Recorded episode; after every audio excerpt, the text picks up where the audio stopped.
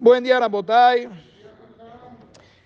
Por supuesto que si un lugar vamos a pensar de que, por ejemplo, en algún momento en la comunidad de Monte Sinai rentaban una cancha de tenis, me parece que era en Trianón o un conjunto que está al lado de Trianón.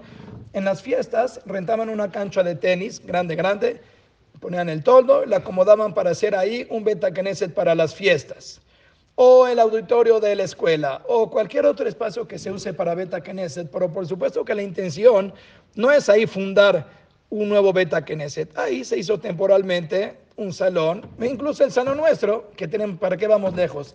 Que solamente en algunas ocasiones se trata de poner como sustituto del Beta Knesset para que quepa más gente o lo que sea.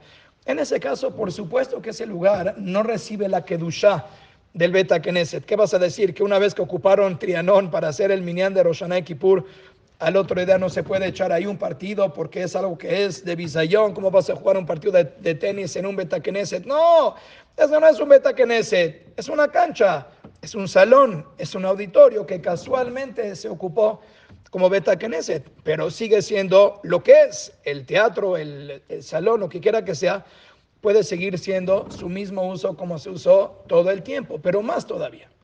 Incluso cuando se hizo un minyan, cabúa en ese lugar.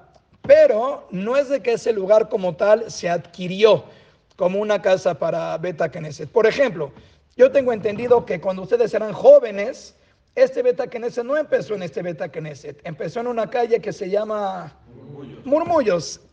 ¿Sabías que ese Beta Knesset empezó en la calle de Murmullos? Bueno, en Murmullos, antes de que tú y yo nazcamos, había un minyan que, se hizo años, entiendo, no muchos años de ahí, años.